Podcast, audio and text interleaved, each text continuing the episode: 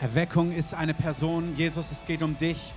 Wie Oliver gesagt hat, es geht nicht um irgendeine Gruppe, irgendeine Kirche, irgendeine Institution, sondern es geht um dich, den lebendigen Gott. Jesus, wir danken dir, dass du Gott bist, der Mensch geworden ist, der Menschen begegnet ist, der Menschen berührt hat und der Menschen aufgerufen hat, ihm nachzufolgen, weil du ihnen neues Leben versprochen hast. Ewiges Leben und ein neues Leben hier in Freiheit, in Fülle und in Freude und voller Frieden, Herr. Und ein Leben, wo wir verwandelt werden in dein Abbild. Und wir sagen, das ist, was wir wollen für uns, aber auch für unsere Stadt, für unser Land, für die Nation der Erde. Wir wollen, dass diese Welt dich kennenlernt, Jesus. Und wir danken dir in diesem Kontext ganz konkret auch für eine weitere Veranstaltung, eine Konferenz, wo es nicht um ein Event geht, sondern wo es um Begegnung mit dem lebendigen Gott geht. Und Herr, wir segnen das Hope Center, wir segnen John, wir segnen alle, die daran involviert sind. Wir sagen, es sollen Tage voller Herrlichkeit, voller Gegenwart, voller Einheit, voller Heiligkeit werden. Herr, wo Finsternis weggetrieben wird, wo Dinge zerbrechen, wo Dinge frei werden und wo dein Feuer ausgegossen wird. In deinem wunderbaren Namen, Jesus. Amen. Amen. Ja, gebt Jesus nochmal einen Applaus und mutigen Visionären, das ist immer gut. Auch von meiner Seite herzlich willkommen, alle, die zur Gemeinde gehören, alle Gäste, auch wenn du das erste Mal heute hier bist, fühl dich wohl. Ich saß vor einiger Zeit, das ist schon eine ganze Weile her, zwischen mit einem Mann und habe mit ihm gesprochen, mich unterhalten, hatten ein nettes Gespräch. Der sah ganz normal aus, so wie du und ich. Ähm, leger, so eine Cappy, T-Shirt und so weiter. Und wir hatten einfach ein gutes Gespräch. Und im Laufe des Gesprächs ist plötzlich klar geworden, dass er Multimillionär ist. Und er besitzt eine Firma hier in Deutschland, die ihr alle kennt. Ihr habt wahrscheinlich auch alle ein Produkt von ihm. Ähm, und das ist mir aber gar nicht aufgefallen. Also er sah gar nicht so aus. Als ich genauer hingeguckt habe dann und an seinem Finger einen riesigen Diamantring gesehen habe, also riesig, habe ich gedacht, ja doch, man hätte es ähm, sehen können dass er mehr ist, wie er irgendwie auf den ersten Augenblick man sich so dachte. Das heißt, manchmal trügt der Schein. Du weißt manchmal gar nicht genau, mit wem hast du es zu tun. Da kann was total gut aussehen, aber es ist wirklich mehr Schein als Sein. Aber es kann auch der Umkehrschluss wahr sein, dass du es mit jemandem zu tun hast und du weißt gar nicht, mit wem du es eigentlich zu tun hast. Und ähm, ihr seid hier in einem Gottesdienst, die meisten von euch sehr bewusst, manche sind vielleicht, haben sich einladen lassen. Und in so einem christlichen Gottesdienst, da reden wir natürlich über Jesus und genau dieses Bild möchte ich gebrauchen. Wer ist dieser Jesus eigentlich? Also wer ist der, über den wir reden? Und ich sage euch das gleich zu Anfang. Es gibt Dinge, die Jesus über sich sagt, die er über sich behauptet. Die sind so abwegig, die sind so daneben in Anführungszeichen, die sind so weltfremd, wie wir heute gehört haben, die sind so nicht von dieser Welt, ähm, dass sie entweder stimmen oder du musst die Leute vor ihm warnen. Es gibt keine Mitte. C.S. Lewis, das ist ein bekannter englischer Professor, der hat in Oxford und in Cambridge gelehrt, war Philosophieprofessor hat dann ein Buch verfasst, wo er zusammenschreiben wollte, warum das ganze Christentum und das Ganze mit Jesus einfach Nonsens ist. Und bei seinen Recherchen ist ihm Jesus begegnet und hat er Jesus erlebt.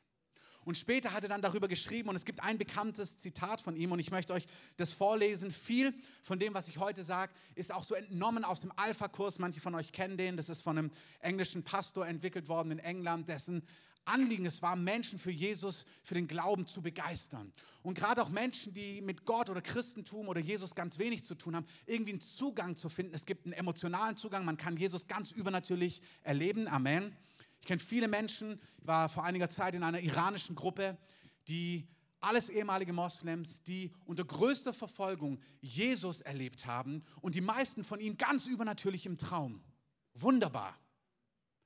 Aber es gibt auch Menschen, die träumen nicht von Jesus, die machen sich auf den Weg, die denken darüber nach und in ihrer intellektuellen Recherche begegnen sie auch Jesus. Amen. Und auch das ist total vollwertig, weil Jesus hat dein Herz gemacht. Das ist der Gott, der total übernatürlich und emotional ist. Aber Gott ist auch super logisch und intellektuell. Das steht bei ihm, da ist überhaupt kein Widerspruch. Amen. Dieser C.S. Lewis, der wirklich, wir im Süddeutschland sagen, ein Käpsele, also ein ganz schlauer war, der hat folgendes Zitat geprägt über Jesus. Wer nur ein Mensch ist und solche Dinge sagen würde wie Jesus, wäre kein großer moralischer Lehrer. Er ist entweder ein Irrer oder er ist der Teufel selbst. Sie müssen sich selbst entscheiden. Entweder war und ist dieser Mann Gottes Sohn oder verrückt oder viel Schlimmeres. Aber lassen wir uns nicht auf diesen gönnerhaften Unsinn ein. Er sei ein großer Lehrer der Menschheit. Diese Möglichkeit hat er uns verwehrt, und zwar mit Absicht. Eigentlich gebe ich euch die Pointe am Anfang der Predigt. Viele Leute sagen, ja, Jesus, das ist ein, ein, guter Mann, ein großartiger Lehrer, ein toller Weisheitslehrer, so der Menschheitsgeschichte. Oder manche sagen noch, er ist ein Prophet, sagen auch manche Religionen, er ist ein Prophet. Aber Jesus selber gibt dir nicht die Möglichkeit, ähm, diese nette Umschreibung von ihm zu glauben. Er sagt Dinge über dich, die sind so radikal und entweder sie stimmen, dann musst du echt darüber nachdenken, was du damit machst, oder es ist völliger Nonsens und man muss wirklich anfangen, von ihm zu warnen und YouTube-Videos gegen ihn zu machen. Ähm, zu was ich tendiere, könnt ihr euch denken. Schauen wir uns ganz kurz an, was sagt Jesus eigentlich von sich und woher wissen wir das? Auch das wäre total, ich wünschte mir manchmal, wir hätten DVDs von damals. Dass wir jetzt einfach sagen können, okay, Film ab. Wir haben ein bisschen so, es gibt ja auch jetzt gerade in den Tagen so manche verdeckten Kameras, die so manche Skandale aufgedeckt haben. Ähm, ich wünsche, wir hätten so eine Kamera von damals, wo wir einfach sehen würden, das ist, was Jesus wirklich über sich gesagt hat. Das was er getan hat, das ist, was er gesagt hat. Mal völlig egal, ob das, was er sagt, stimmt. Das sind wir noch gar nicht. Wir sind nur, was hat er denn gesagt von sich? Und ich wünschte, wir könnten uns einfach einen Film kurz anschauen, sagen, das ist, was er gesagt hat, das ist, was er getan hat. Und jetzt urteilt selbst. Ihr wisst es selber, damals gab es noch keine DVDs. Ähm, es gibt auch keine Doku von Arte oder ARD, die so hinter die Kulissen blickt. Ich liebe Dokumentation. Ich liebe es so, hinter die Kulissen zu blicken bei Politikern, wenn du so eine Kamera so die ein Jahr lang begleitet hat, also jetzt nicht versteckt, sondern so, und man so hinter den Kulissen sieht, was da so abläuft. Ich finde es fantastisch. Ich wünschte, wünschte, es gäbe es. Das, was wir haben, ist, wir haben ein Buch, wo all diese Dinge zusammengetragen worden sind, die Jesus scheinbar über sich gesagt hat ähm, Dinge, die er getan hat. Wir haben die, dieses Buch ist im Ganzen als Bibel bekannt. Das, was über das Leben von Jesus geht, ist das Neue Testament. Das ist der zweite Teil der Bibel, der kürzere Teil. Das erste, der erste Teil ist das Alte Testament, das Buch, an was auch die Juden glauben. Wir glauben auch daran. Aber der zweite Teil des Neuen Testaments, das ist so die Geschichte von Jesus. Da lesen wir von ihm, wer er ist, was er getan hat und was er selber über sich sagt. So, ich möchte mir kurz diese Aussagen, bevor wir uns die anschauen, mit euch das anschauen. Bei einer DVD könnten wir sagen, ja, das ist er, das wäre ganz einfach. Wir könnten die herausfinden, ob das echt ist. Was ist jetzt bei so einem Buch? Woher wissen wir, ob es wirklich diese Überlieferung authentisch ist? Deswegen, ich möchte euch einen Augenblick so, auch wenn das vielleicht nicht so dein Hauptthema ist, mit hineinnehmen, so in die ganze wissenschaftliche Sicht, wie man so Quellen und Texte und Literatur irgendwie beurteilt. Es gibt von einem ähm, bekannten Professor, der sich mit alten, antiken Texten auseinandersetzt, folgendes Zitat. Ich erkläre es euch auch gleich. Je kürzer die Zeitspanne zwischen dem ursprünglichen Werk und der frühesten erhaltenen Abschrift und je größer die Zahl der erhaltenen Abschriften, desto weniger Zweifel gibt es am Original. Okay, was heißt das? Wenn ich heute etwas zusammenschreibe und wenn es heute wäre, tun wir alles gut, heute wird ja alles gespeichert, wir kriegen es ja auch gar nicht mehr aus dem Internet raus, aber früher sind ja die Sachen verloren gegangen und dann gab es irgendwann so die erste erhaltene Abschrift von dem, was früher geschrieben worden ist. Die ersten sind verloren gegangen, aber das wurde ja dann abgeschrieben und so weiter. Und irgendeine von diesen Abschriften ist halt nicht verloren gegangen. Also sagen wir, ich habe ein Buch geschrieben, Donja hat es abgeschrieben, zehn Jahre später, nochmal jemand 50 Jahre später und so weiter und so fort. Und die älteste Abschrift, die wir dann finden, ist zum Beispiel 100 Jahre später. Umso kürzer diese Distanz ist von meinem Original zur ersten Handschrift, die wir finden, umso kürzer dieser Abschnitt, umso authentischer und sicherer können wir davon ausgehen, dass das die originale Quelle war. Amen. Wenn es dann von diesen Abschriften mehrere gibt, also nicht nur eine, sondern wir davon vielleicht fünf oder zehn oder zwanzig finden, umso sicherer können wir davon ausgehen, okay, wow, das muss wirklich im Original so geschrieben sein, weil wir haben 100 Jahre später an zig Stellen verschiedene weitere Abschriften gefunden und die sagen genau das Gleiche aus. Und dann wirkt es sehr wahrscheinlich, wow, fünf Abschriften, zehn Abschriften und so weiter. Dann wissen wir, das ist sehr authentisch. So, ich habe euch eine Statistik mitgebracht, auch wenn ihr keine Historiker seid. Ähm, Macht nichts, guckt euch einfach mal mit an. Ihr tut jetzt alle so, als würdet ihr die Typen da rechts alle kennen, sind alles antike Schriften. Ähm, und ihr nickt jetzt einfach, ja, kenne ich, manche von euch kennen es wirklich. Da gibt es zum Beispiel die ersten zwei, ich lese auch hier mal das, ein Zitat vor. Ein Vergleich mit verschiedenen antiken Werken. Ihr dürft gleich auf die Tabelle schauen, hört mir erst zu, wir gucken dann gemeinsam drauf. Beispielsweise Herodot und Thukydides, ich hoffe, er heißt so, beide aus dem 5. Jahrhundert vor Christus. Da heißt es, die älteste Abschrift stammt aus dem Jahr 900 nach Christus. Es gibt eine Lücke von 1300 Jahren, also er hat es geschrieben. Und die erste Abschrift finden wir 900 nach Christus. Er hat es irgendwann 400 vor Christus geschrieben. Die erste Abschrift finden wir 900 nach Christus. Also es ist eine Lücke von 1300 Jahren, da wissen wir nichts, da lesen wir das erste Fragment. Und es gibt davon acht Abschriften. Und es ist völlig außer Frage, die Wissenschaft ist überzeugt, dass es authentisch ist. Also das ist Textkritik. Davon gehen sie aus. Davon können wir ausgehen, das ist eine seriöse Überlieferung. Mal völlig egal, was er jetzt sagt. Wir wissen aber, ja, das wird er aufgeschrieben haben. Das sagt nichts über den Inhalt aus, über was er aufgeschrieben hat. Aber wir wissen, doch, das wird er aufgeschrieben haben. Und heute haben wir dieses Werk, weil wir nach 1300 Jahren was gefunden haben. Und zwar acht Abschriften davon. Wenn ihr euch jetzt die Zahlen anschaut, gehen wir mal bei Caesar, der Gallische Krieg. Der hat das 50 vor Christus ähm, geschrieben. Die erste Handschrift, die wir finden, ist 900 nach Christus, also grob 950 Jahre, und wir haben davon neun bis zehn Abschriften. Jeder ist sich sicher, das ist, was damals aufgeschrieben worden ist. Weg vom Inhalt. Ob das, was er aufgeschrieben hat, stimmt, ob das authentisch ist, ist dann nochmal eine andere Frage oder das, was er behauptet von sich oder anderen. Aber wir wissen, das ist, was aufgeschrieben worden ist. Und jetzt einfach mal im Vergleich. Das Neue Testament wurde zwischen 40 und 100 nach Christus geschrieben. Die ersten Abschriften, die wurden dann auch über die Jahre gefunden, sind schon 130 nach Christus. Also nach 30 Jahren haben wir schon gefundene Handabschriften, die wir bis zum heutigen Tag haben. Und dann haben wir nicht fünf oder zehn, sondern wir haben 5000 griechische Abschriften, 10.000 lateinische und 9300 in anderen Sprachen. Das ist so die Beweislast. Jetzt mal egal, was dort gesagt worden ist. Wir wissen, wow, das wurde aufgeschrieben von Zeugen. Das ist, was sie dort gehört und gesehen haben. Und sie wollten, dass das überliefert worden ist. Und so viele Leute waren begeistert und überzeugt davon. Wenn das nur Quatsch ist, dann würdest du es gar nicht aufschreiben. Das hat so viel Furore gemacht, dass 5000 Abschriften allein im Griechischen gefunden worden sind, 10.000 im Lateinischen und noch darüber hinaus. Denk mal in Facebook-Klicks. So ist es gedacht. Da macht ein Typ ein Video und viel versickert einfach. Und dann gibt es manche Dinge, klick, klick, klick, klick, klick, teilen, teilen, teilen, teilen, teilen. Und in wenigen Stunden haben es Millionen gesehen. Das ist, weil da irgendwas drin ist. Ob das alles inhaltlich wahr ist, ist nochmal eine andere Frage. Aber irgendwie hat es die Menschen berührt. Das hat die Menschen berührt. Das hat sich ausgebreitet. Wir haben Dinge gefunden. Es hat sich überall in der damaligen bekannten Welt ausgebreitet. Ich mache es nochmal deutlich an einem anderen Beispiel. Sagen wir, es gäbe einen Unfall, einen Autounfall und wir haben die ersten Zeugen kommen nach 30 Minuten.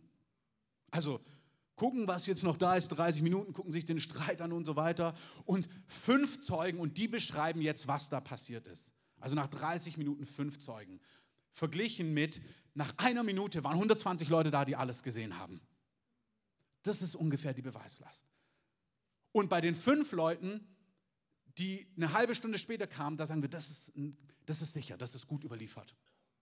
Also ihr dürft aus rein wissenschaftlicher Sicht, auch wir als Christen, wir dürfen wissen, hey, das, was uns überliefert ist, was aufgeschrieben worden ist, das verhält sich erstmal so. Das wurde aufgeschrieben, das wurde überliefert, das wurde gesagt. Und jetzt wollen wir uns angucken, ja, was wurde denn gesagt und stimmen denn diese Fragen überhaupt? Das ist eine gute Sache, aber wir dürfen davon ausgehen, das ist die DVD, das ist, was Jesus wirklich von sich gesagt hat. Also das ist mein erster Punkt. Die Dinge, die wir uns jetzt anschauen, die hat dieser Mensch Jesus von sich gesagt. Ob wir sie bejahen, ob wir damit übereinstimmen, ist die nächste Frage. Ich zitiere mal etwas, auch hier von dem Nicky Gamble aus dem Alpha-Kurs, aber ich fand es so treffend. Ähm, Wo es keine Fragen gibt, ist, da ist man sich heute sicher, ist, dass Jesus Mensch war und gelebt hat zur Zeit von Pontius Pilatus. Ähm, ich zitiere, in einem alten russischen kommunistischen Lexikon wird Jesus als mythische Figur dargestellt, die nie gelebt hat. Kein ernstzunehmer ernstzunehmender Historiker ist heute dieser Ansicht. Es gibt eine Menge Beweise, dass Jesus existierte und zuerst sind da all die historischen Belege außerhalb des Neuen Testamentes. Also die ganzen Quellen und Belege außerhalb der Bibel bezeugen, es gab diesen Menschen Jesus definitiv, der zu dieser Zeit in dieser Region gelebt hat und Folgendes getan hat. Ich zitiere den bekannten jüdischen Historiker Josephus. Auch das ist ein Standardwerk, könnt ihr einfach bei Wikipedia eingeben. Josephus, der ist absolut bekannt mit allem, was er getan und geschrieben hat. Er schreibt in einem Abschnitt, Jesus war ein weiser Mensch, wenn es denn recht ist, ihn einen Menschen zu nennen, denn er war ein Wundertäter und ein Lehrer für die, die die Wahrheit mit Freuden annehmen. Er gewann viele Juden und viele Heiden als Gefolgschaft.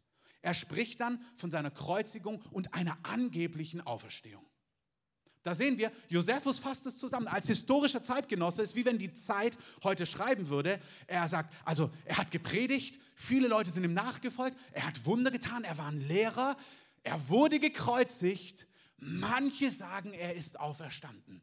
Das ist die Frage, ist er das, ist er das nicht? Wir sagen auf jeden Fall, Josephus von damals schreibt, man redet davon und irgendwie geht diese Botschaft überall hin. Es begeistert die Leute. Die Frage steht im Raum. Und wieder, diese Frage steht im Raum. Wer ist dieser Jesus?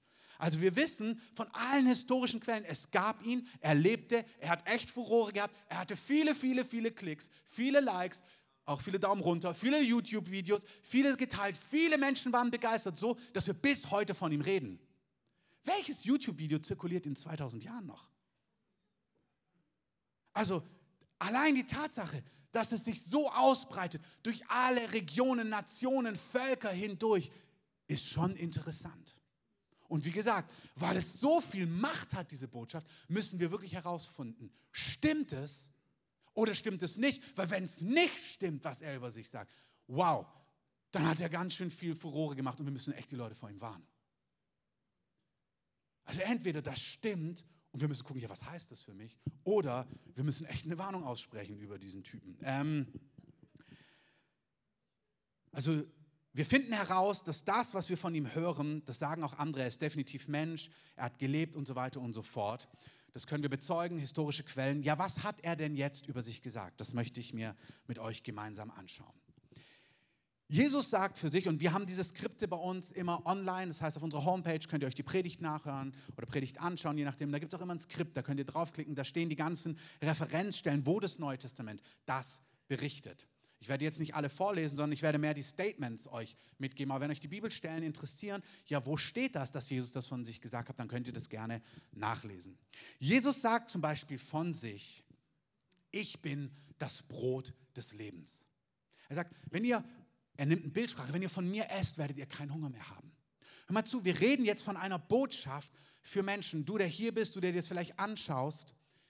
Jesus sagt von sich, ey, wenn du mit mir zusammen bist, es ist wie ein Brot, was dich satt macht. Du wirst keinen Hunger mehr haben. Das ist eine fantastische Botschaft.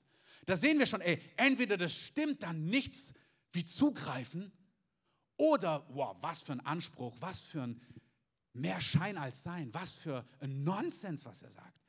Er verspricht Menschen, dass sie wirklich satt werden. Er sagt, ich bin wie Wasser. Wenn du von mir trinkst, wirst du keinen Durst mehr haben. Hey, was für eine Botschaft für eine Welt, die total Durst hat. Er sagt, ich bin das Licht der Welt. Er sagt nicht, ich bin eine Lampe oder ich bin auch das so ein bisschen Helligkeit oder ein bisschen Einsicht. Nein, er sagt, ich bin das Licht. Ich bin das Licht der Welt. Dort, wo ich nicht bin, ist Finsternis. Das spürst du schon. Also entweder es stimmt, wow, was machst du dann damit? Oder du denkst, Alter, das ist ganz schön krasser Anspruch. Wie kannst du sowas sagen? Jesus sagt von sich, ich bin die Auferstehung und das Leben. Er sagt, wer an mich glaubt, bekommt ewiges Leben. Leben nach dem Tod.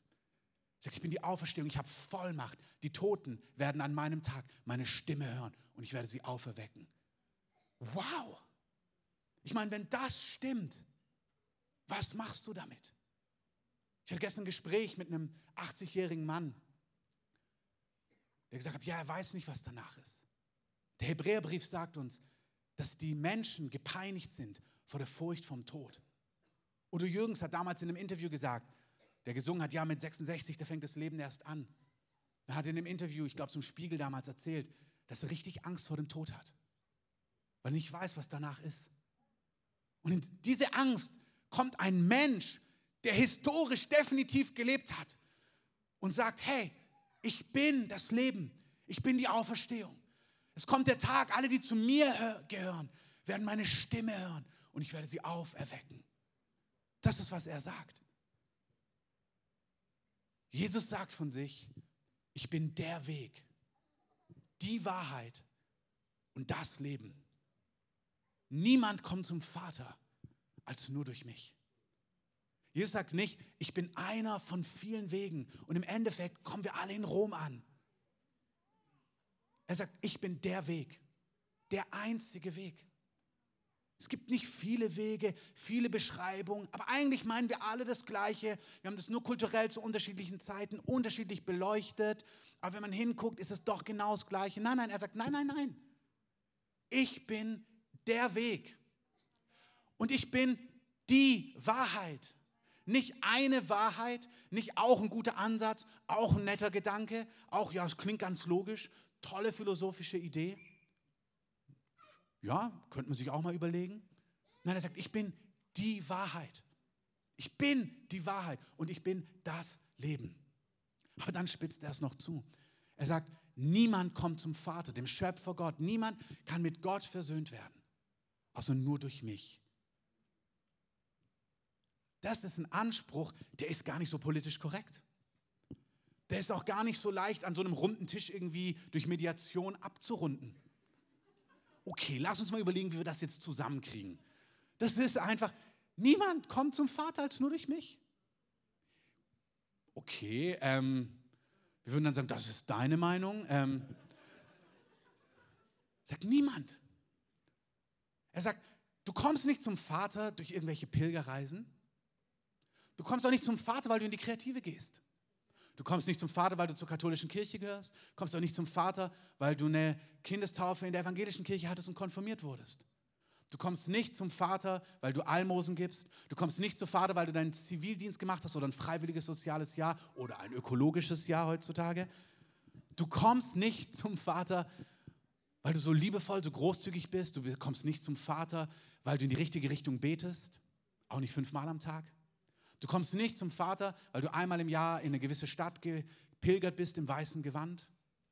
Du kommst nicht zum Vater, weil du dich in irgendwelchen Wässern, Flüssen oder irgendwas wäschst. Du kommst nicht zum Vater, weil du scheinbar alles richtig gemacht hast und fehlerlos bist. Du kommst auch nicht, nicht zum Vater, weil du alles falsch gemacht hast und dein Leben gegen die Wand gefahren hast. Alles, was du tun oder nicht tun kannst, bringt dich nicht zum Vater. Alles, was du richtig gemacht hast oder alles, was du falsch gemacht hast, weder bringt dich das eine zum Vater, noch bringt dich das andere weg vom Vater. Niemand kommt zum Vater, zu Gott und kann mit Gott versöhnt werden, als durch mich, sagt Jesus. Man spürt schon.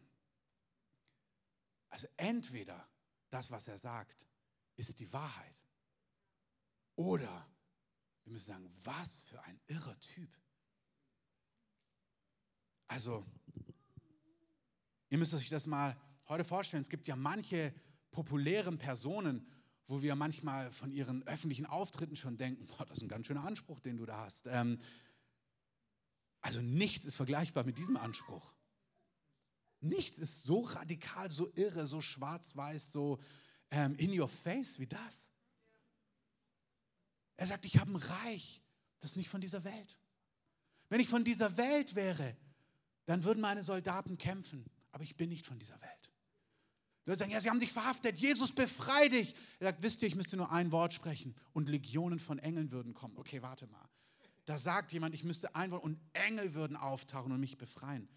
Das ist auch so, also ganz oder gar nicht. Dieses, ey, Jesus, auch ein dufter Typ, irgendwie ganz eloquent und so ein weiser Gesetzesgelehrter. Nein, er ist entweder völlig verrückt oder wirklich, was er sagt. Aber er sagt, ich hole keine Engel, weil mein Reich ist nicht von dieser Welt. Ich habe etwas anderes zu tun. Jesus sagt, wer mich willkommen heißt, heißt Gott willkommen. Und noch konkreter, wer mich sieht, sieht Gott. Jetzt wird es noch steiler. Er ist nicht nur von Gott gesandt, nicht nur im Namen Gottes. Er sagt, nein, wenn ihr mich anguckt, seht ihr Gott. Ihr seht Gott, ihr seht das Bild des unsichtbaren Gottes. Wenn ihr mich anschaut, ihr wollt Gott sehen, schaut mich an. Okay. Noch zu den Juden damals sagt er, und das, was ich heute predige, ist für dich, ist für mich ist für alle aus unserem Land, ist für alle aus anderen Religionen, ist für Juden. Sie warten auf ihren Messias und ihr wartet zu Recht auf euren Messias. Und Jesus hat diesen Anspruch, dass er dieser Messias ist, dass er dieser Retter ist. Und die Schriften, die Propheten zeugen von ihm. In ihm sind all die Verheißungen erfüllt. Das wäre eine ganze Predigt in sich. Alle Prophezeiungen treffen auf ihn zu. Er sagt zum jüdischen Volk, was er leidenschaftlich liebt und wir lieben es auch. Noch ehe Abraham wurde, bin ich. Das musst du erstmal grammatikalisch verstehen. Noch ehe Abraham wurde, bin ich. Also das heißt, noch ehe Abraham entstand damals, bevor er geboren wurde, war ich schon da quasi. Es gab mich schon, aber er ist immer. Ich bin. Der Name Gottes ist Ich bin. Das ist, in jüdischen Ohren ist es echt ganz schön krass, was er da von sich sagt. Als Jesus von den Toten auferstanden ist, einer seiner Jünger, Thomas, der gezweifelt hat, der gesagt hat, boah, ich kann mir das gar nicht vorstellen, auch so liebenswert. Jesus kommt, wir sagen immer, ja, der ungläubige Thomas, hast du vielleicht schon mal gehört. Hey, das stört aber Jesus nicht, zu ihm zu kommen und sagen, Thomas, du ringst ein bisschen, du zweifelst, komm, ich zeig's dir. Und er zeigt ihm einfach die Hände und sagt, guck mal, hier sind meine Wundmale. Und er zeigt ihm die Löcher, die er in seiner Hand hatte, die von den Nägeln, von seiner Kreuzigung. Und als Thomas das sieht, fällt er auf seine Knie und sagt wörtlich, mein Herr und mein Gott. Er sagt nicht, mein Herr und Meister, sondern er sagt, du bist Gott. Und Jesus sagt nicht, oh sorry, nicht übertreiben, ähm, ich bin ein Retter, ich habe auch eine gute Message irgendwie und was Gutes zu sagen, ich bin ein guter Lehrer. Er sagt, nein, nein, Jesus nimmt die Anbetung an. Jesus akzeptiert dieses Statement.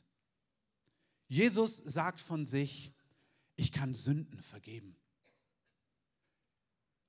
Da ist jemand, wir sind durch Sünden von Gott getrennt. Unsere Schuld, deine und meine Schuld, egal ob groß oder klein, trennt uns von Gott. Amen. Und Jesus nimmt für sich in Anspruch, ich kann deine Sünden vergeben. Ich habe die Vollmacht. Ich kann deine Sünden, ich kann den Schuldschein nehmen und ihn zerreißen für dich. Ich kann das. Und zwar nicht nur, wenn du 50 Cent irgendwie aus dem Geldbeutel deiner Mama geklaut hast, als du fünf warst. Oder denkst, ja, so kleine Notlügen. Nein, nein. Egal was es ist, egal wie groß, egal, wie klein, die Dinge, die Gott nicht entsprechen, die dich von Gott trennen, Jesus nimmt für sich in Anspruch, ich kann diese Schuld vergeben. Ich kann wie dein, dein Konto völlig von Schulden ausmerzen. Ich kann dich weiß machen im Bild. Alles, was schwarz ist, alles, was zerstört, alles, was dich belastet, alles, was dich quält, ich kann es abwaschen von dir. Ich kann dir Frieden geben. Ich kann dir wirklich deine Schuld und deine Sünden vergeben. Amen. Das ist fantastische Botschaft. Amen. Das nimmt Jesus von sich in Anspruch. Er sagt, ich kann das tun. Wenn du mal so Verhandlungen hast an verschiedenen Stellen, es ist echt erlösend, wenn jemand sagen kann, okay, ich kann das für Sie klären, ich kann dieses und jenes für Sie klären, wenn du bei der Bank eine Grundschuld eingetragen hast und so weiter und danach Verhandlungen gesagt wird, ja, wir, wir nehmen das raus, damit ist das geklärt. Jesus hat diese Vollmacht, egal wie groß, egal wie klein. Es ist wichtig, wir brauchen Vergebung der Schuld.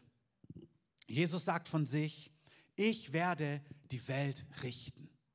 Er sagt, es kommt der Tag, da werden alle Menschen von mir versammelt sein. Auch alle Völker, auch Nationen. Und ich werde jeden Menschen richten. Jeder Mensch wird vor ihn kommen. Das Gericht ist ihm und ist ihm übergeben. Und er wird die Erde richten, die Menschheit richten. Und er sagt, jeder, der nicht in diesem Buch des Lebens eingetragen ist, der wird verloren gehen.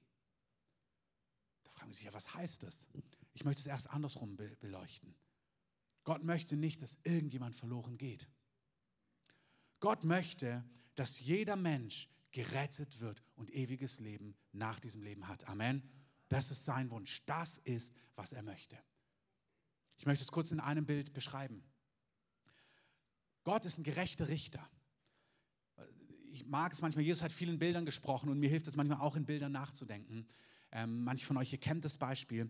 Aber wenn ich mir vorstelle, dass eins meiner Kinder was nie geschehen wird, ähm, irgendwann sagen wir, eine Bank überfallen hätte und im großen Stil Geld geraubt hätte, vielleicht noch mit Gewaltanwendung und so weiter und so fort, was nicht geschehen wird. Ähm, und ich wäre der Richter. Und ich dürfte das Verfahren gegen ihn, gegen meinen Sohn irgendwie führen. Also ich wäre der Richter, er wäre der Angeklagte.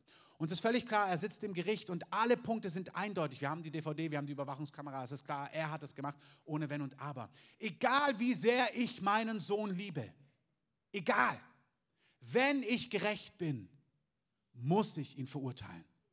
Und es gibt ein Gesetzbuch, was sagt, was die angemessene Strafe ist. Sagen wir in dem Fall, es wären, das ist jetzt zu groß, aber sagen wir, es wären 30 Jahre ohne Bewährung. Dann spürt man das ein bisschen besser wie drei Jahre.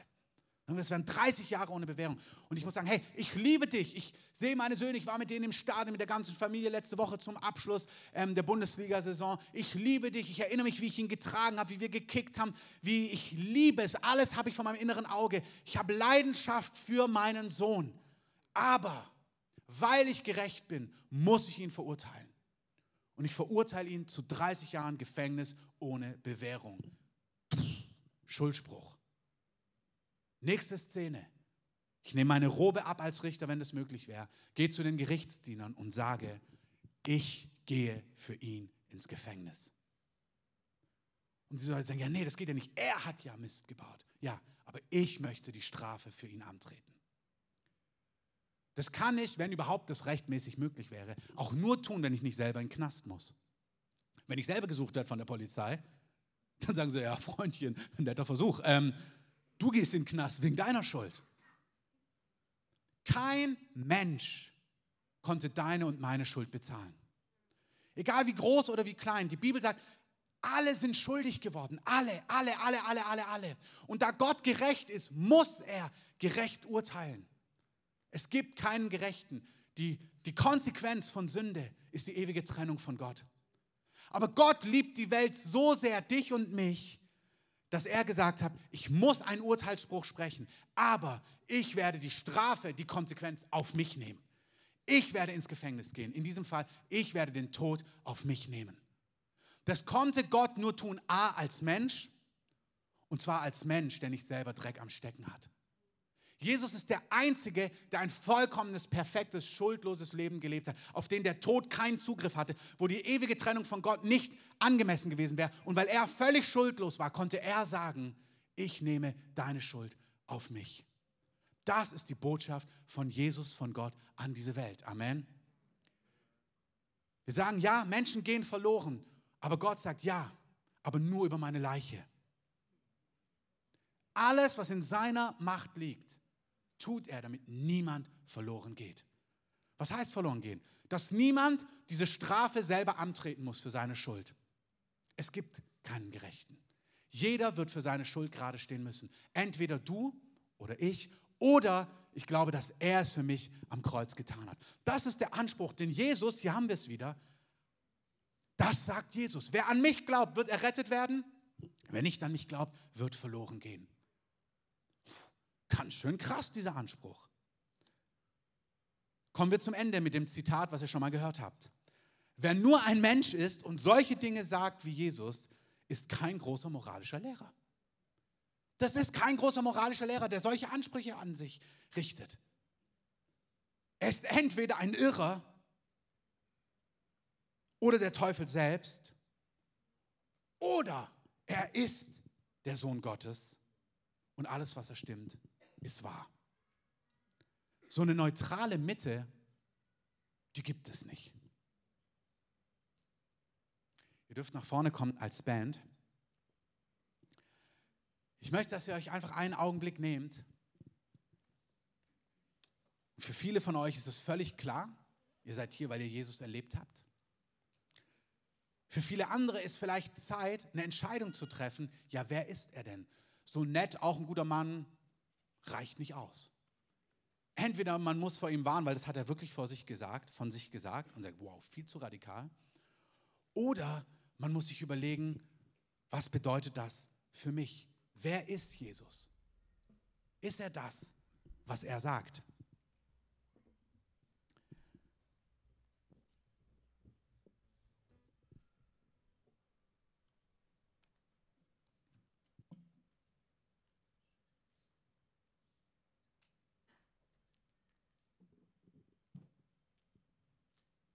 Als ich vor 17 Jahren in einen Gottesdienst eingeladen worden bin, habe ich auf der Hinfahrt erzählt, dass ich damit überhaupt nichts zu tun haben möchte. Ich sage, das ist ganz höflich, guck mir das an und so weiter und so fort, aber ich weiß, dass das also mit mir überhaupt nichts zu tun hat. Ähm, dann kam die Predigt, die war nicht so über Jesus, die ging über ein ganz anderes Thema, fand ich alles okay, ganz nett. Ähm, wirklich, fand ich nett. Nette Gruppe, tolle Musik, schön organisiert. Und ich wäre nach Hause gegangen. Und dann sagt der Pastor, wenn du heute hier bist und noch keinen Frieden mit Gott hast, dann reicht dir Jesus heute seine Hand. Dieser Jesus, von dem wir gesprochen haben, der diesen Anspruch an sich hat, der, wenn er ist, was er sagt, auch nicht tot ist, sondern heute lebt und existiert und da ist. Und er sagt, und dieser Jesus reicht dir die Hand und lädt dich ein, dich mit Gott zu versöhnen.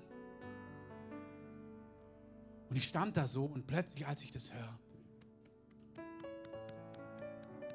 fängt mein Herz so doll an zu klackern. Und ich habe gespürt, aber ich glaube doch gar nicht, was ich spüre.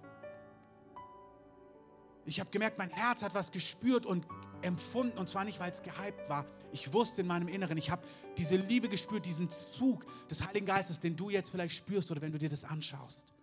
Ich habe gemerkt, boah, das bin gar nicht ich. Etwas zieht mich. Und mein Kopf hat gesagt, aber ich glaube das doch gar nicht. Aber ich habe gespürt, mein Inneres weiß schon etwas, was ich hier noch gar nicht gegründet habe. Paulus, auch ein Mann, der gesagt hat, es ist alles Nonsens und die Christen verfolgt hat, hat ein Erlebnis mit Jesus, wo Jesus ihm sichtbar erschienen ist und zu ihm gesprochen hat. Er ist von einem der größten Verfolger der Christenheit, einer der leidenschaftlichsten Prediger geworden. Dieser Paulus schreibt, wenn du in deinem Herzen glaubst, dass Gott ihn von den Toten auferweckt hat, und es mit deinem Mund bekennst, dann wirst du errettet werden. Ich möchte euch bitten, steht doch mal für einen Augenblick auf.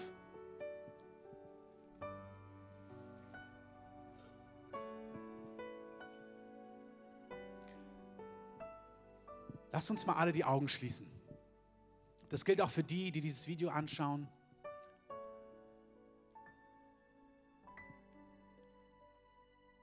Vielleicht hast du das heute zum ersten Mal gehört. Und vielleicht spürst du einfach in deinem Innersten, dass Gott dich ruft, dass du spürst, dein Herz ist bewegt, der Heilige Geist spricht zu deinem Innersten. Das ist genau der Augenblick, wo wir gerufen sind, ja, was machen wir jetzt damit? Jesus ist immer wieder bis zum heutigen Tag Menschen einfach im Alltag, unerwartet, plötzlich, unverhofft aufgetaucht.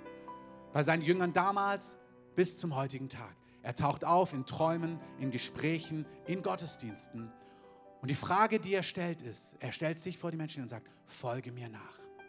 Komm mit. Komm mit, ich schenke dir ein neues Leben. Ich schenke dir ewiges Leben. Ich vergebe dir deine Schuld. Ich vergebe dir deine Sünden. Ich zerreiße den Schuldschein, der gegen dich besteht. Ich mache dein Leben neu und ich gebe dir das Leben in Fülle. Und ich mache dich zu jemandem, das bleibt nicht bei dir stehen. Wenn du das erlebst und heute wahrhaftig erlebst, wirst du jemand sein, der anderen von dieser fantastischen Botschaft erzählen wird. Weil das ist nicht nur für uns, das ist die Botschaft, die die Welt verändert. Und Jesus hat zu sein, allen, denen er begegnet ist, hat er immer gesagt, das ist für dich und dann für alle deine Freunde und alle deine Verwandten, die davon noch nichts wissen. Du erlebst es heute, um es morgen zu erzählen. Und schließ doch mal die Augen, wenn das für dich ist, wenn du spürst, Gott spricht zu dir. Dann heb doch einfach mal deine Hand hoch und sag, ja Jesus, ich spüre das. Ich möchte dieses ewige Leben. Vielen Dank, vielen Dank. Wer noch hier streck einfach mal deine Hand aus. Vielen Dank. Halte die Hand gerade oben. Lass sie für einen Augenblick offen. Das ist völlig egal. Vielen Dank. Vielen Dank. Wenn noch jemand hier ist, halte die Hand gerade für einen Augenblick oben. Es ist völlig egal, wisst ihr, wenn das Menschen sehen, das ist ja von was wir jetzt erzählen. Wir erzählen ja von dieser Botschaft, hey, Jesus ist mir begegnet. Da wird noch der ein oder andere dich anschauen. Meinst du das jetzt ernst? Ja, das meine ich ernst. Jesus ist mir begegnet. Haltet eure Hand gerade oben. Wer noch hier ist, halt deine Hand mit nach oben, wer das möchte. Vielen Dank. Das Fantastische ist, dieses neue Leben bekommst du, indem du in deinem Herzen sagst, ja, ich glaube das und das und so wie so ein Zeichen gibst, ja, ich möchte das. Und was wir als Christen machen, ist, wir beten. Beten heißt, wir reden mit Gott, wir drücken das Gott aus. Wie bei einer Hochzeit, da ist es auch so, man sagt dem anderen, ja, ich will. Und was wir jetzt machen, ist, wir beten einfach für einen Augenblick. Das Gebet ist nichts Magisches. Es ist einfach, dass wir das ausdrücken, was wir in der Predigt gerade gehört haben und diese Entscheidung, die wir treffen. Und vielleicht können wir einfach als ganze Gemeinde zusammen beten. Und während wir beten, würde ich gern unsere ganze, unser Ministry-Team bitten, dass ihr schon nach vorne kommt und euch aufstellt. Alle, die heute mitbeten können, kommt bitte, wenn ihr hier seid, mit nach vorne und stellt euch mit hin, schon nach vorne hier so und schaut Richtung Gemeinde. Ja, macht es direkt jetzt, während wir beten. Und die anderen, ihr betet einfach mit. König Jesus, ich danke dir, dass du heute zu mir gesprochen hast. Du hast mein Herz berührt. Und ich glaube, dass es dich gibt. Und ich glaube, dass die Dinge, die du über dich sagst, dass sie wahr sind. Du bist der Weg. Du bist die Wahrheit. Und du bist das Leben. Und niemand kommt zum Vater als nur durch dich. Und ich will zum Vater kommen. Ich will ewiges Leben. Ich will, dass meine Sünden vergeben sind. Ich möchte dieses neue Leben. Und ich möchte dir nachfolgen. Ich möchte mit dir leben.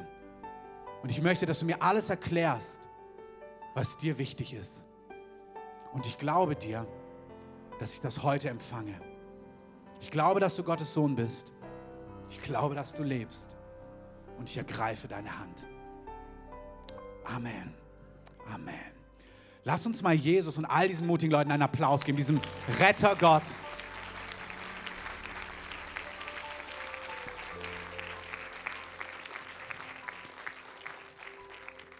Lass uns ein Lied gemeinsam singen zum Abschluss.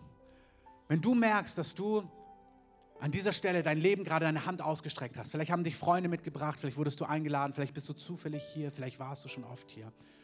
Komm doch einfach jetzt mit nach vorne und vertraue dich einem dieser Personen an, sag, ey, ich habe gerade mitgebetet. Wir wollen dich einfach segnen. Segnen heißt Gottes gute Gedanken über dir aussprechen. Du musst es nicht tun, damit es relevant und echt ist, überhaupt nicht. Aber wir wollen dich einfach beschenken. Wir wollen dich beschenken mit Gebet. Während wir hier singen, komm gerne nach vorne.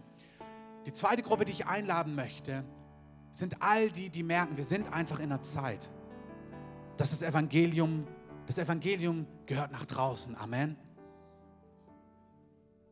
Wisst ihr, diese Botschaft, an dem Tag, ich habe am 17. März 2002 Ja gesagt zu Jesus.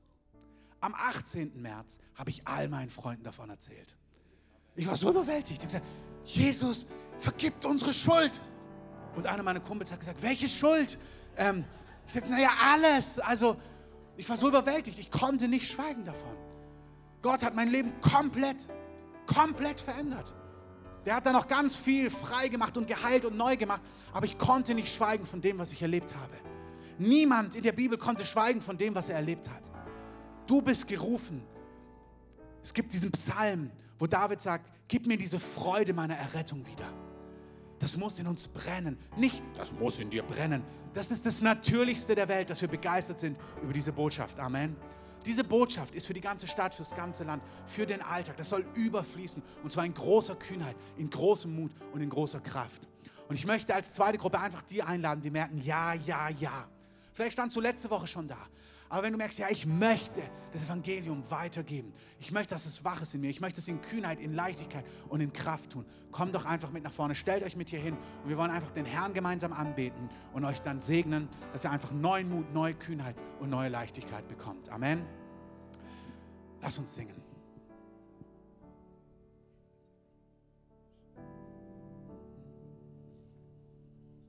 Ich lieb dich, Herr, keiner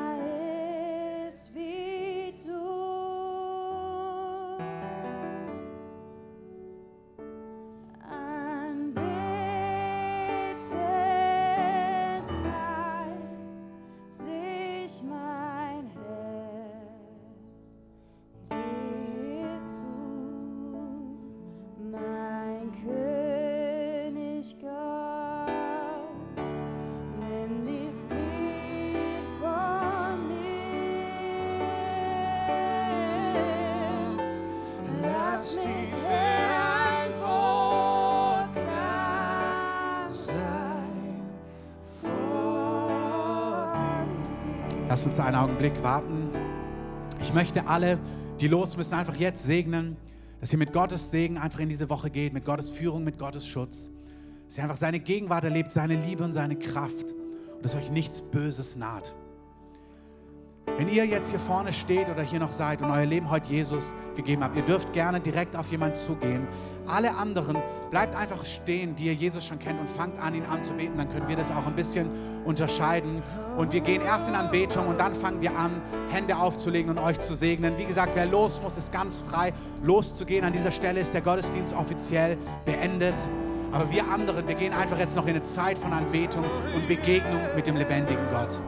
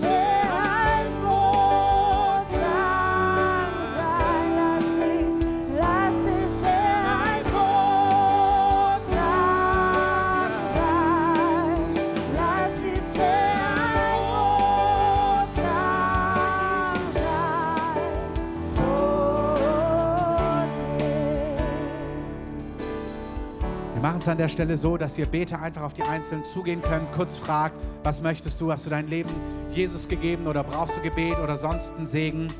Und ich möchte einfach ihr, die ihr noch Gebet wollt, ihr merkt, ja, Gott berühre mich auch. Kommt gerne nach vorne, hier ist noch gut Platz, so ihr Beter, legt gerne los, fragt kurz nach, was die Person brauchen, segnet sie, legt Hände auf und alle, die merken, dass der Herr einfach noch was für sie hat, kommt gerne nach vorne. Wie gesagt, hier drin sind wir in einer Atmosphäre von Anbetung und Gebet. Der Heilige Geist wird noch verschiedene Dinge tun. Und Herr, wir sagen einfach, tu, was dir gefällt heute Morgen. Komm mit Füllung des Heiligen Geistes, komm mit Heilung, komm mit Erneuerung, komm mit Erquickung, komm mit Heilung, komm mit all dem Guten, was du zu geben hast. Komm mit all dem Guten, was du zu geben hast. Danke, Heiliger Geist. Danke, Heiliger Geist.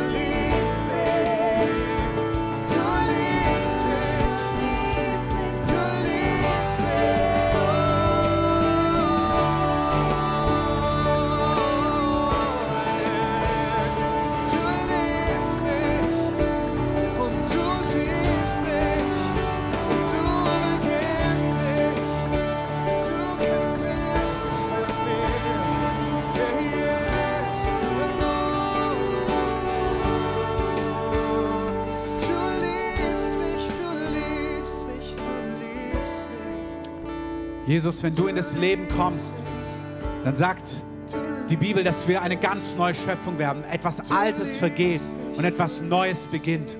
Und ich möchte es aussprechen über allen, die das hören, heute hier, auch später auf einer Aufnahme. Wenn du Ja gesagt hast zu Jesus heute oder in der Vergangenheit, dann ist etwas Neues geworden. Etwas Altes ist vergangen. Sagen, Jesus macht etwas ganz Neues. Alte Dinge, die dich prägen, die dich quälen, die dich definiert haben. Alte Identitäten, die zerbrechen, die fallen ab. Dinge, die auch gar nicht zu dir gehören. Und Heiliger Geist, wir danken dir, dass da, wo du bist, da ist Freiheit. Wir rufen es aus mit dem ganzen Raum. Wenn du zu Jesus gehörst, weil du ihn angenommen hast, heute oder gestern oder vor Jahren, aber da noch Dinge sind, die nicht zu dir gehören, die dich quälen, die dich binden Sagen, da wo der Geist des Herrn ist, da ist Freiheit. Sagen, diese Dinge, die sollen abfallen von dir. Sagen, Heiliger Geist, du bist die Kraft Gottes. Wenn der Heilige Geist da ist, da kann sich nichts verstecken und weg, wegducken. Wenn durch den Reich Gottes, durch den Geist Gottes Menschen frei werden, dann ist das Reich Gottes mitten unter uns. Und das Reich Gottes ist mitten unter uns. Das bedeutet, dass Dinge, die nicht zu dir gehören, fliehen müssen und gehen müssen und weichen müssen. Heiliger Geist, ich bitte dich, dass du jetzt im ganzen Raum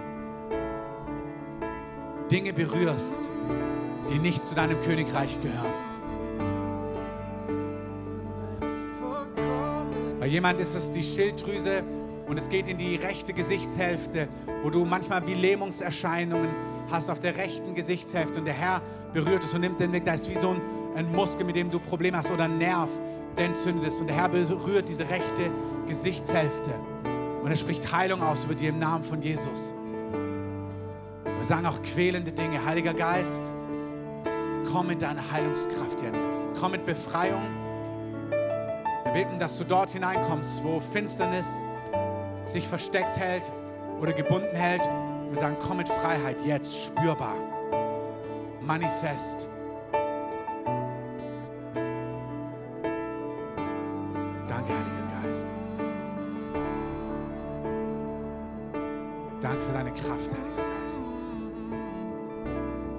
Dein Feuer. Danke, dass du spürbar Person jetzt durchströmst. Mit Feuer vom Heiligen Geist. Mit Gegenwart Gottes.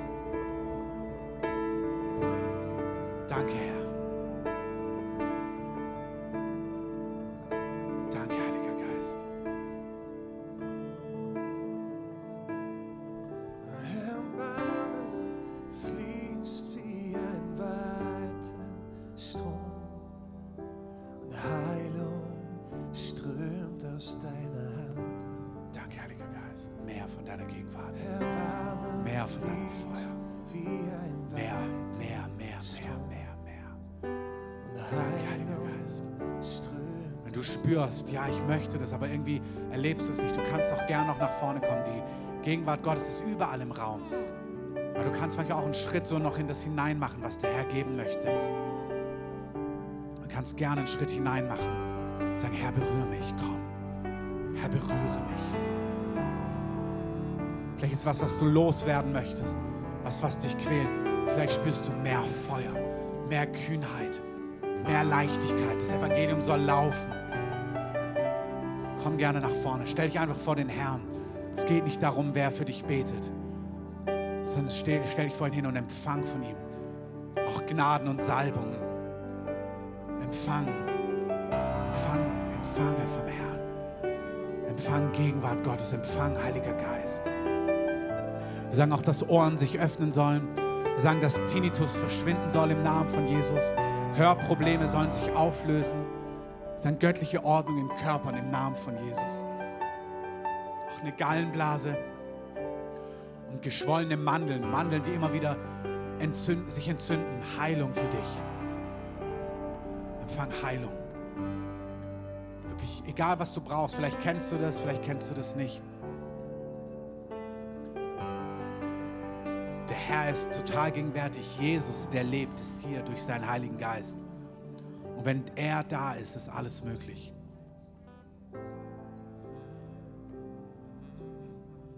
Du empfängst es, indem du sagst, Herr, berühre mich. Oder indem du einen Schritt auf ihn zumachst. Deine Hände zum Beispiel öffnest. Oder einfach sagst, okay, Herr, berühre mich. Oder nach vorne kommst. Oder dich hinkniest. Was auch immer auf deinem Herzen ist. Empfange, was du brauchst.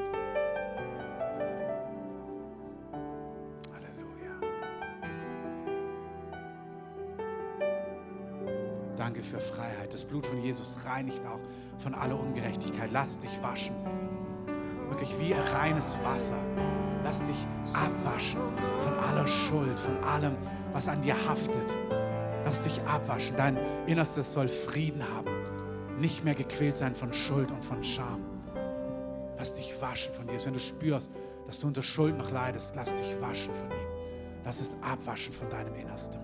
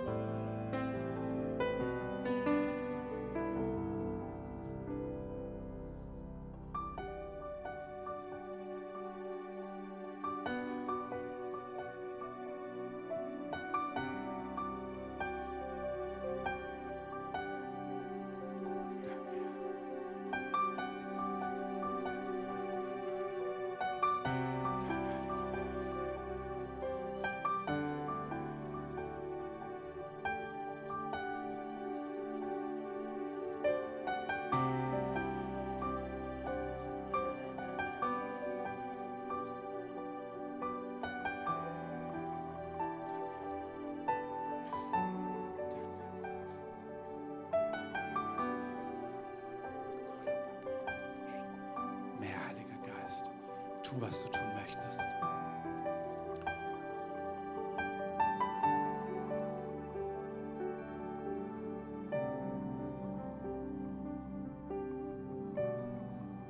Flute jedes Herz wirklich mit deiner Gegenwart, mit dem, was nötig ist. Da, wo Trost notwendig ist, komm mit Trost. Da, wo Freisetzung notwendig ist, komm mit deiner Freisetzung, zerbricht das Joch. Da, wo du befreist von quälenden Dingen, komm, komm, komm,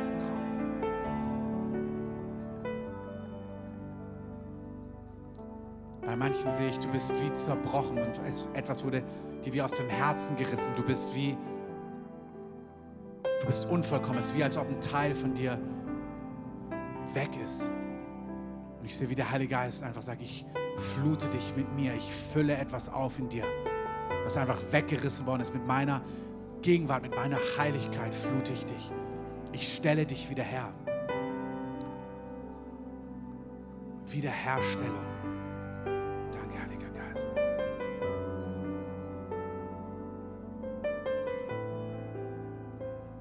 Es ist wirklich, He makes you whole. Heiligkeit und Ganzsein hat miteinander zu tun. Alles Ungesunde wächst aus unseren Unvollkommenheiten, aus unseren Wunden, aus den Brüchen.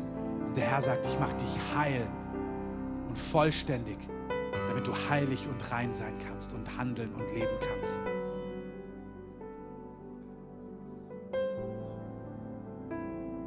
Danke, Herr. Dein Fokus muss nicht deine Zerbrochenheit und dein Schmerz sein. Schau nicht auf die Zerbrochenheit und den Schmerz, schau auf Jesus. Schau voller Zuversicht auf Jesus, der sagt, ich berühre das. Ich berühre das. Mach nicht die Zerbrochenheit, den Schmerz zu deinem Fokus. Mach Jesus zu deinem Fokus. Den Schönen, den Wunderbaren, den Treuen.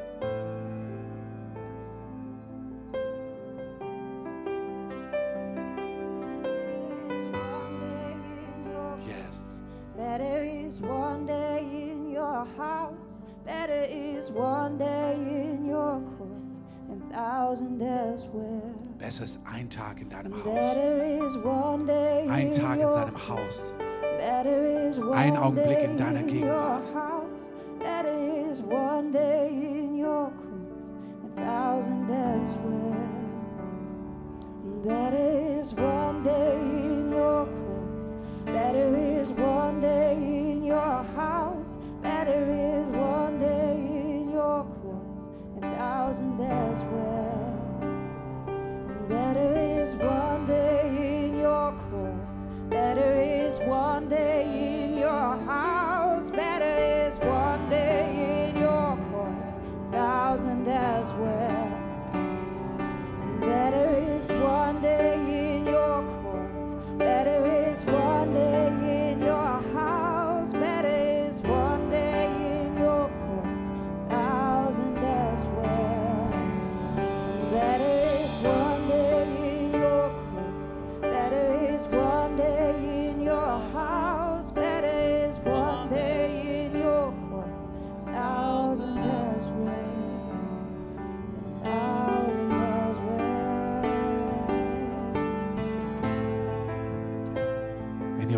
Könnt eure Hände heben und den König anbeten sagen, genau wie wir es gerade singen, ein Tag bei dir ist besser als tausend sonst wo. Nicht nur besser, nicht nur erfüllender, sondern auch viel heilsamer.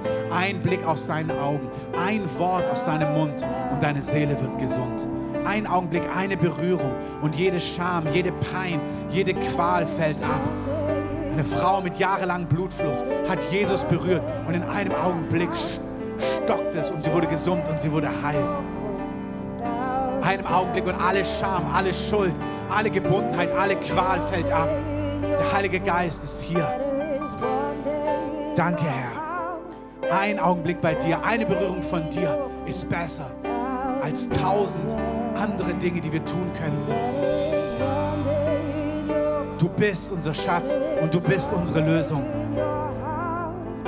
Und du kannst voller Zuversicht Jesus anbeten weil er kommt, so sicher wie der Morgen kommt. Seine Berührung, seine Hilfe, seine Nähe ist dir gewiss. Es gibt niemanden, den er versäumt. Es gibt niemanden, den er verpasst.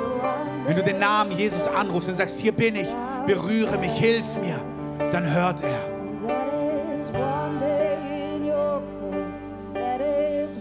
Sein Arm ist nicht zu kurz, um zu retten. Er ist nicht zu schwach. Er hat den Masterplan. Er ist die Weisheit in Person. Er hat den Durchblick.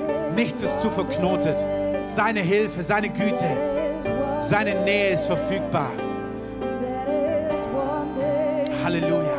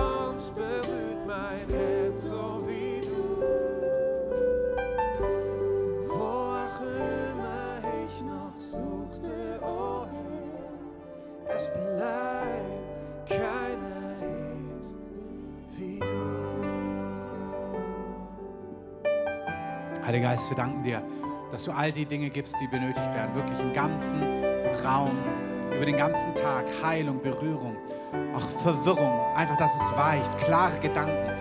Frieden in deinem Verstand, Frieden in deinem Denken, Frieden, Friede. Der Heilige Geist ist der Friede Gottes. Friede, Friede, Friede für dich. Friede für dein Innerstes. Frieden, Friede, der allen Verstand übersteigt. Friede, der allen Verstand übersteigt.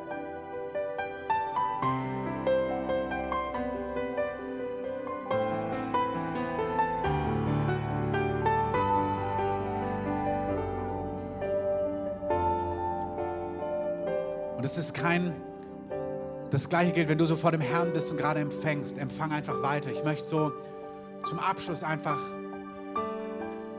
das Ausbeten auch über uns noch einmal mehr. Dieses Evangelium. Jesus sagt in Matthäus 28,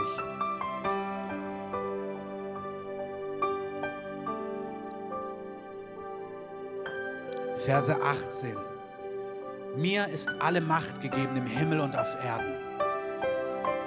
Geht nun hin und macht alle Nationen zu Jüngern. Tauft sie auf den Namen des Vaters und des Sohnes und des Heiligen Geistes. Und lehrt sie, alles zu bewahren, was ich euch geboten habe. Und siehe, ich bin bei euch alle Tage bis zur Vollendung des Zeitalters. Herr, wir danken dir, dass das Evangelium eine Botschaft ist, die rausgehört an die Enden der Erde, in die ganze Stadt, in jede Nachbarschaft, in jede Familie, zu all deinen Freunden, zu all deinen Klassenkameraden, zu all deinen Kommilitonen, zu all deinen Arbeitskollegen, zu allen, die zu dir gehören. Das Evangelium ist für alle, die noch nicht kennen. Die rettende Botschaft von Jesus, der Weg, Wahrheit und Leben ist. Und er hat uns beauftragt, er hat dich beauftragt. Er hat gesagt, ich bin mit dir. Ich bin bei dir alle Tage deines Lebens. Ich bin mit dir. Ich bin bei dir. Und wir lesen in Matthäus 6, da sagte, wenn ihr nach meinem Reich trachtet, wenn ihr die Dinge, die mir wichtig sind, ernst nehmt und nach meiner Gerechtigkeit, wenn ihr das zu eurer Priorität macht, ihr dürft eins garantiert wissen. Ich werde alles geben und hinzufügen, was ihr persönlich braucht. Du kannst dein Leben an ihn verschwenden. Du kannst deine Zeit, deine Kraft, deine Hingabe an ihn sagen, hier bin ich mit meinem ganzen Leben, mit allem, was ich bin, meine Kraft, mein Verstand, meine Seele, mein Herz, alles, was ich bin, gehört dir. Mein ganzes Berufsleben, meine Freizeit, ich gehöre dir. Ich will mein Leben einsetzen für dich. Durch mich sollen Menschen dich kennenlernen. Das geht völlig unverkrampft. Das hat nichts mit Druck oder irgendwas zu tun. Alles, was ich sage, ist ein, ein Schrei von Leidenschaft. Wenn man ergriffen ist von Jesus und sagt, Jesus, ich will, dass andere dich kennenlernen. Gebrauche mich, nutze mich in meinem Alltag, in meinem Umfeld. Ich will, dass Menschen von dir hören. Jesus hat gesagt, wenn wir das Evangelium verkündigen, dann werden allen den Glauben, Zeichen und Wundern folgen. Das ist Standard, wenn wir das Evangelium, die Botschaft vom Kreuz erzählen, wenn wir erzählen, wer Jesus ist und was er getan hat, dann stellt sich Gott dazu mit mächtigen Zeichen und Wundern, mit heilender Kraft, mit Vollmacht, um Kranke zu heilen und Gebundene zu befreien. Er ist derselbe gestern, heute und Ewigkeit. Das Evangelium ist eine Botschaft von übernatürlicher Kraft. Paulus sagt, meine Worte, die geschehen nicht in überredenden, clevernden Worten mit Weisheit. Nein, nein, die Botschaft von Jesus ist eine übernatürliche Botschaft, wo der Heilige Geist dabei ist, der beweist, dass die Botschaft wahr ist. Der Herzen überzeugt davon. Wenn du von Jesus redest, ist der Heilige Geist mit dir und er überzeugt Menschen. Während sie hören, werden sie spüren, das ist die Wahrheit. Menschen bleiben immer frei. Aber der Geist Gottes ist mit dir, mit Kraft, mit Übernatürlichkeit. Ich habe so gesehen,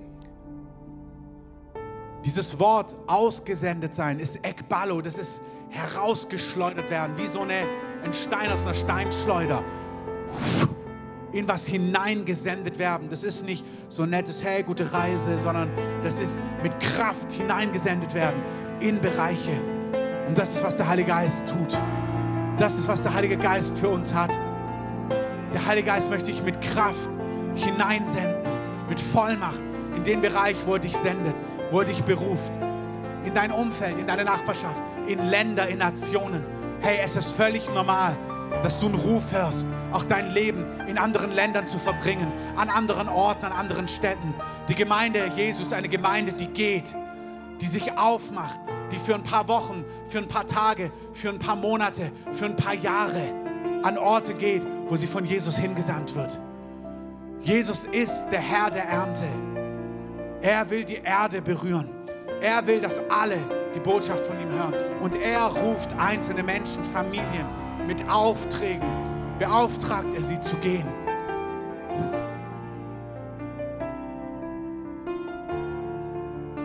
Herr, wir sagen, das ist absolut richtig. Du hast den Herrn, den Geist des Gebets ausgesandt. Und sie haben Tag und Nacht gebetet. Und dann hast du sie ausgesandt an die Enden, zu den Enden der Erde. Dein Evangelium auszubreiten und weiterzugeben. Und wir sagen Ja zu beidem, Herr.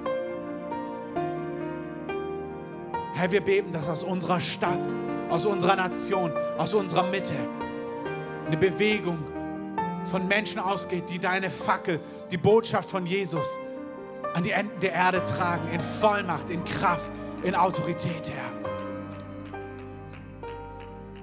Jesus, wir beten, dass du Einzelne berufst, dass du ihnen begegnest, ihnen erscheinst. Heiliger Geist, dass du sprichst präzise über Orte, über Regionen, über Städte, über Menschen, über Häuser, über Gruppen, über Subkulturen. Dass du hineinsendest.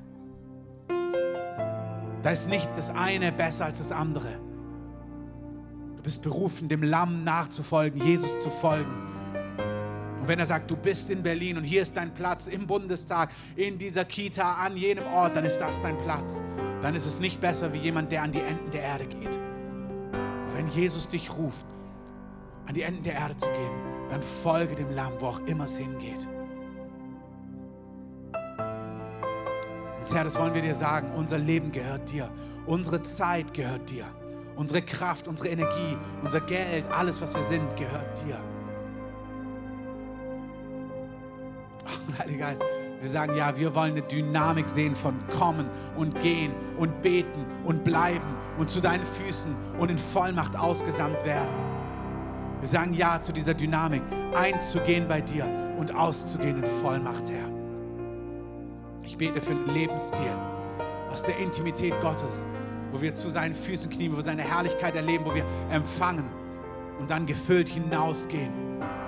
Dort, wo du bist, in deinem Alltag in Vollmacht, in Exzellenz deinen Alltag leben kannst und Menschen für Jesus gewinnen kannst.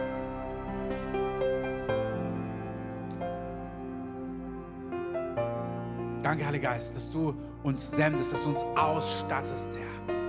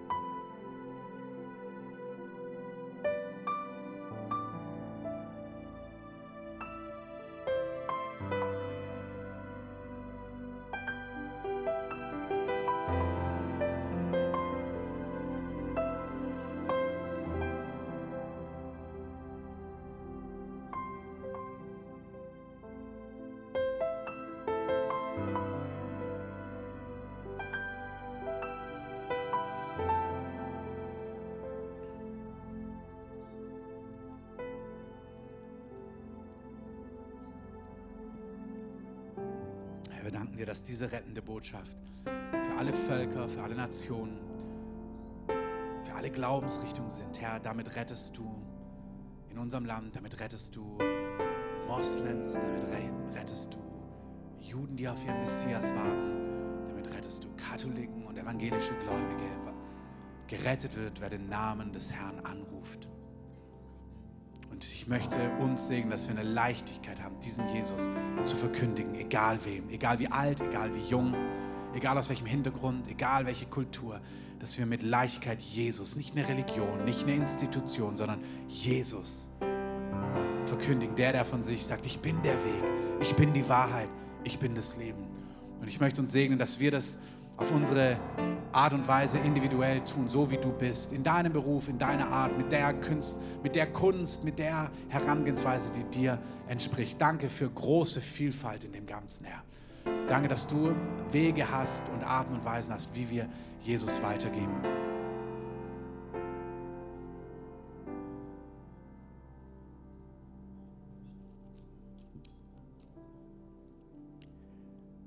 Gern so noch einen Augenblick in Gottes Gegenwart stehen bleiben, gerade auch wenn ihr merkt, dass Gott einfach noch an euch wirkt. Bleibt gern knien, liegen, stehen, was auch immer. Gerade in diesem Raum, lasst uns in dieser Heiligkeit Gottes noch stehen bleiben, bis der Heilige Geist durch ist mit dem, was er tut.